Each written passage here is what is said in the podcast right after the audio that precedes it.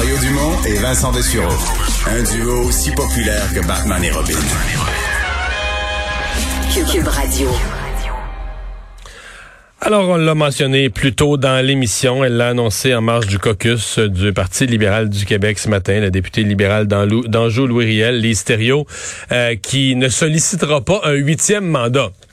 Parle quand même pas de quelqu'un qui, qui se décourage au premier combat, qui a fait, qui a gagné sept fois dans sa circonscription d'Anjou, Louis Riel, mais qui dans un an, donc termine son mandat, mais dans un an ne sera plus candidate. Euh, Thériault, bonjour. Bonjour Mario Dumont. Ouais, c'est ça. C'est pas une personne qui se décourage au premier obstacle quand même. Le sept mandats, c'est un bail. Là.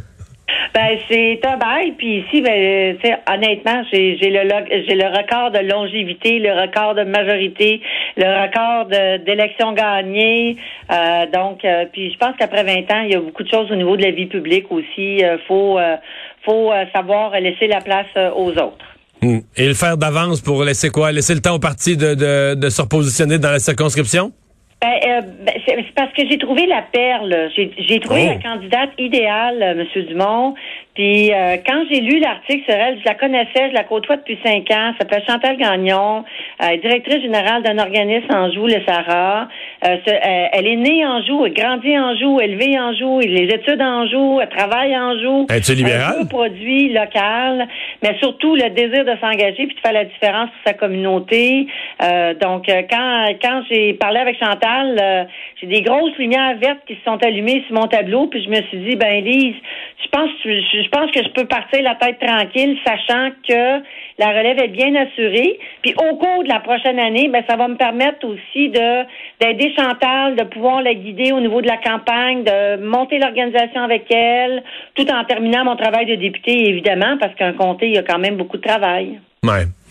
Il y a quand même des gens, il toujours des gens qui vont dire, bah si euh, les perspectives du Parti libéral étaient bonnes, que l'Hystério avait la, la, perspective de reprendre le pouvoir dans un an avec son parti et de redevenir ministre, elle quitterait pas.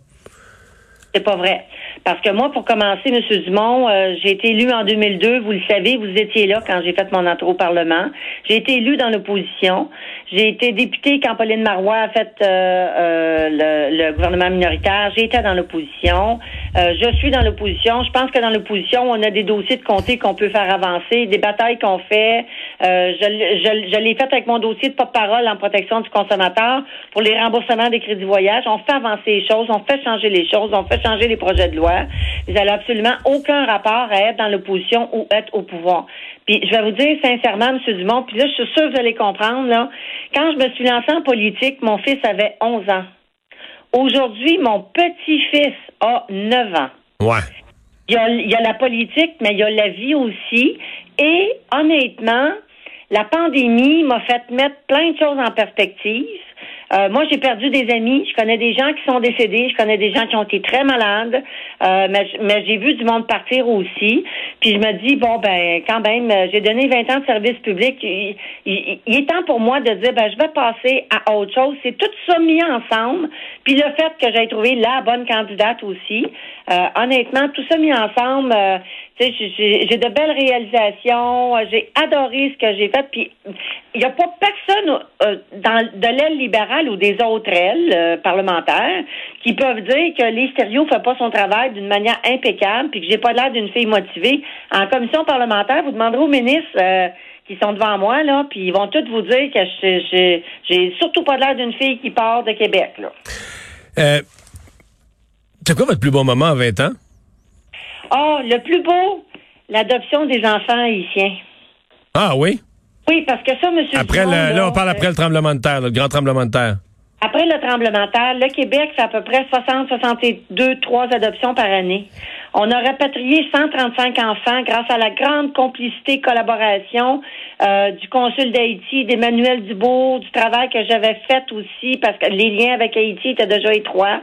Et euh, ces enfants-là, quand sont arrivés... Vous, à ce moment-là, vous étiez ministre... Euh, le ministre des Services sociaux. OK. Et le ministre des Services sociaux est responsable de l'adoption des enfants. Je comprends, absolument. Donc, j'ai suspendu le pouvoir des juges. J'ai fait un projet de loi spécial avec une procédure spéciale pour que tous les enfants soient reconnus citoyens canadiens, euh, adoptés de leurs parents pour leur donner des papiers légaux.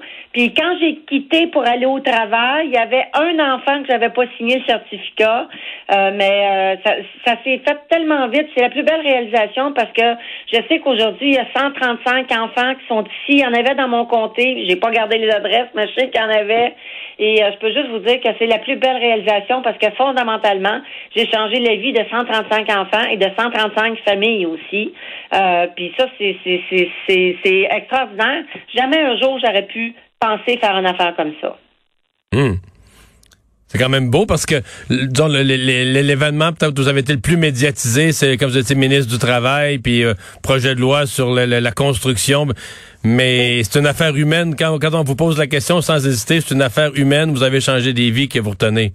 Oui, puis euh, tu sais, c'est sûr que de, que de que de changer des pans de société, de changer des lois pour faire avancer les mentalités, changer les. Tu sais, on vient en politique pour faire du changement, c'est sûr, c'est sûr. Mais tu viens pas en politique pour être ministre non plus. Fait que tu as des privilèges des fois comme ça qui arrivent, qui se passent. C'est une charge de travail supplémentaire qu'on met sur tes épaules. Puis moi, je pense que j'ai assumé dans toutes mes fonctions de ministre, dans chacun des ministères, j'ai eu des défis particuliers de leur époque. Puis euh, oui, c'est sûr que les gens m'ont connu plus sur l'abolition du placement syndical parce que ça a bougé beaucoup. Puis en même temps, il y avait tout le resserrement des permis de la régie du bâtiment avec les, les euh, le monde de, la mafia puis tous ceux qui n'avaient pas d'affaires là. Fait qu'on, tu j'avais deux gros dossiers de fond en même temps. Mais on fait de la politique pour les gens. On fait de la politique pour que les gens puissent avoir une différence dans leur vie. C'est la base de l'engagement de la politique, c'est les gens. Fait que dans le cas des enfants euh, euh, d'Haïti, euh, ça avait été stressant aussi. Puis souvenez-vous, là, moi, à l'époque, les parents, ils pleuraient, ils étaient fâchés, ils voulaient les enfants. Je comprends pas pourquoi vous laissez les enfants là-bas. Euh, on, pourrait s'en occuper, on va en prendre soin, ils ont de la misère à manger. Mais c'était gros ce qui s'est passé en Haïti dans le temps. Puis en cinq semaines, on a rapatrié tous nos enfants avec la collaboration du fédéral, évidemment. Mais on a rapatrié tous nos enfants, on a jumelé tout le monde. Puis euh, c'est ça. Je pense, je pense que c'est ça la, plus belle réalisation. Tu sais, puis là, je vous parle pas des affaires qu'on a qu'on qu'on fait dans le comté. Là, quand non, ça, il y en aurait. Sur 20 ans, sur 20 ans, il y en aurait long. On règle des problèmes d'Hydro-Québec ou de logement. Mais, tu sais, c'est ça, c'est l'essence même de l'engagement politique, c'est de faire une différence pour les gens. Madame Thériault, il n'y a pas grand monde qui passe 20 euh, ans euh, au, Parlement. Euh, la politique elle-même, euh, qu'est-ce qui a changé en 20 ans? Euh, est-ce que ça a changé pour le mieux? Est-ce que ça s'est détérioré? Je sais qu'il y en a beaucoup qui disent avec les réseaux sociaux, le respect, tout parti confondu, le respect, le ton envers les élus s'est dégradé. Euh, vous, vous avez l'impression que la politique s'est améliorée ou s'est dégradée en 20 ans? Ben, les médias sociaux font que ça se dégrade parce que les gens disent n'importe quoi, mais ils n'ont pas le courage de mettre leur face sur le poteau ou de nous dire deux pouces du nez, là, honnêtement.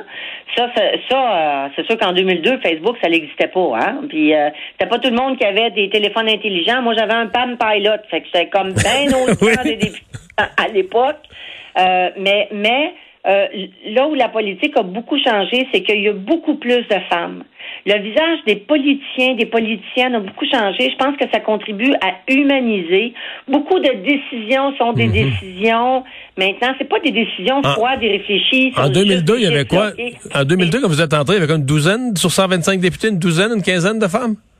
On n'était pas beaucoup, mais Jean Charest, à l'époque, présentait beaucoup de femmes candidates. Et c'est là qu'on a vu une Julie Boulay, Nathalie Rochefort, euh, Nathalie Normando. Moi, je suis arrivée sur une partielle. Anna Mancuso est arrivée sur une partielle. Fait qu'il y avait plus de femmes qui se présentaient en, en, en partielle parce que c'était la volonté aussi. Puis, honnêtement, par la suite, on a été capable de réaugmenter la place des femmes. On a, on a des reculs. On avance, on recule. Mais moi, je regarde aujourd'hui mon aile libérale. J'ai une femme chef avec qui je m'entends très bien, soi-disant, passant, pour tous ceux qui pensent qu'on s'entend pas bien. Puis, il y a plus de femmes dans mon caucus qu'il y a d'hommes. La complicité féminine, là, ça n'a pas de prix. Puis, à une certaine époque, la complicité féminine se faisait transpartisanerie, au-delà des partis. À l'époque de Lisa Foula-Hébert, euh, de Monique Jérôme Forgette, de Louise Baudouin, les femmes, c'était entre partis qu'on avait besoin de solidarité pour faire avancer des dossiers. Aujourd'hui, sans aucune hésitation. Je peux vous dire, moi, j'ai eu une femme comme marraine politique, Staline Beauchamp. Les femmes m'ont pris sous leur aile. Aujourd'hui, j'ai pris des nouvelles députées sous mon aile et ma nouvelle candidate pour le comté d'Anjou-Louriel, je vais évidemment lui servir de mentor puis de coach, là. Mais euh, non, je pense que les femmes euh, changent la vision, la manière de faire de la politique, ne serait-ce que la manière de, de dire les choses. Euh, ben, je pense que la féminisation, le leadership au féminin change aussi parce qu'il y a plus de femmes, euh, inévitablement. Dernière petite vite, est-ce que le caucus libéral devrait réintégrer Guy Wallet, que vous connaissez bien?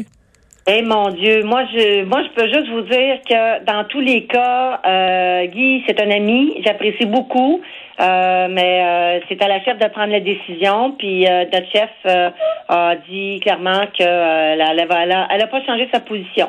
Donc et voilà. C'est clair. Lestério, merci beaucoup d'avoir été là. Bonne chance pour la suite. Merci. Au revoir. Députée sortante d'Anjou, Louis Riel, comme je vous disais, qui complète son mandat mais ne se représentera pas en 2022.